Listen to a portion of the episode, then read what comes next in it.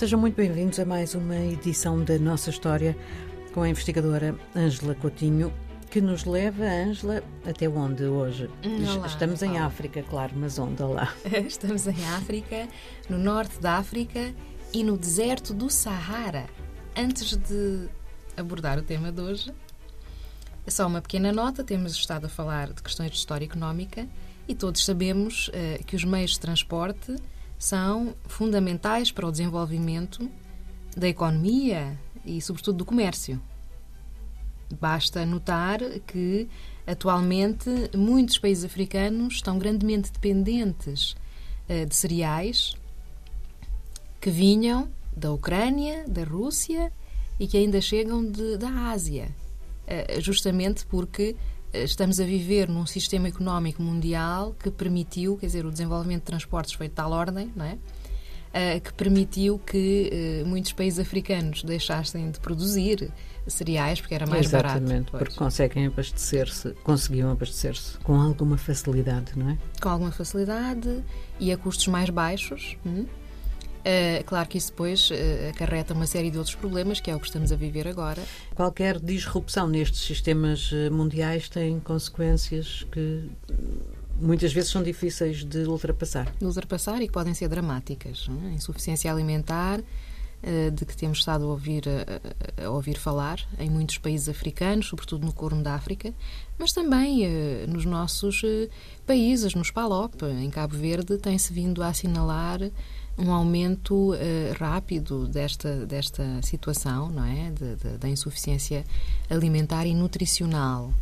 Uh, os países do, do Sahel, do deserto, uh, e pegando aqui nesta deixa, introduz o nosso tema que tem a ver com a utilização do camelo como animal de carga e que, portanto, permitiu um desenvolvimento dos meios de transporte no deserto do Sahara. E é bem conhecida esta história? Justamente, é uma questão muito polémica. É uma questão muito polémica uh, e já, que já fez correr muita tinta, uh, mas o que se sabe ao certo é que foi o dromedário, não o camelo, uhum. que foi primeiramente introduzido uh, nesta região. Também se sabe, com certeza, que veio do chamado Próximo Oriente. Já temos falado aqui, noutras ocasiões, das relações do continente africano com a Ásia em geral e uh, terá sido introduzido no Baixo Nilo.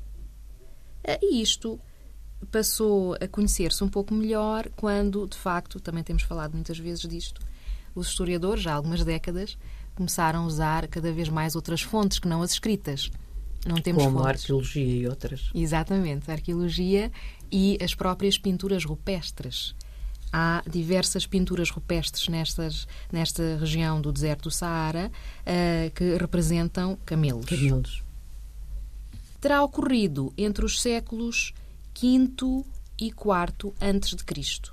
Esta introdução do camelo uh, e, e, estes desenhos uh, que eu referia encontram-se na zona da Líbia e relacionados a povos berberes, portanto, povos da antiguidade. Depois há uma fonte documental. Sabe-se que uh, o imperador romano César, no ano de menos 46, capturou 22 camelos que pertenciam ao rei da Núbia, Juba I. E na altura, a Núbia ia até ao Sahara. Esta é a, a fonte por excelência, se calhar é a fonte preferida dos historiadores. É, é a fonte clássica, não é? Tradicional. Entretanto, só mais uma nota, Ana Paula, para dizer aqui como nós podemos imaginar que esta introdução, os historiadores consideram que ela foi bastante, digamos assim, persistente, mas lenta, introdução do camelo como, como animal de carga, facilitou sobremaneira uhum. as trocas comerciais e até culturais entre a Arábia e uh, os países orientais e a África sul do Sahara. A sul. A sul. Há todos os contactos e também temos falado da expansão do Islão, não é? Mas, efetivamente, uh, o camelo, que é um animal, como sabemos, que para além de consumir pouca, pouca água, também secreta um líquido, o seu próprio organismo produz um, um líquido, tem uma outra característica que faz com que seja utilizado até aos dias de hoje. Uh, e que é o facto de ter patas que se adaptam a todos os terrenos. Uhum. Esta particularidade eu não conhecia. Ângela, obrigada. Até para a semana. Até para a semana, Ana Paula.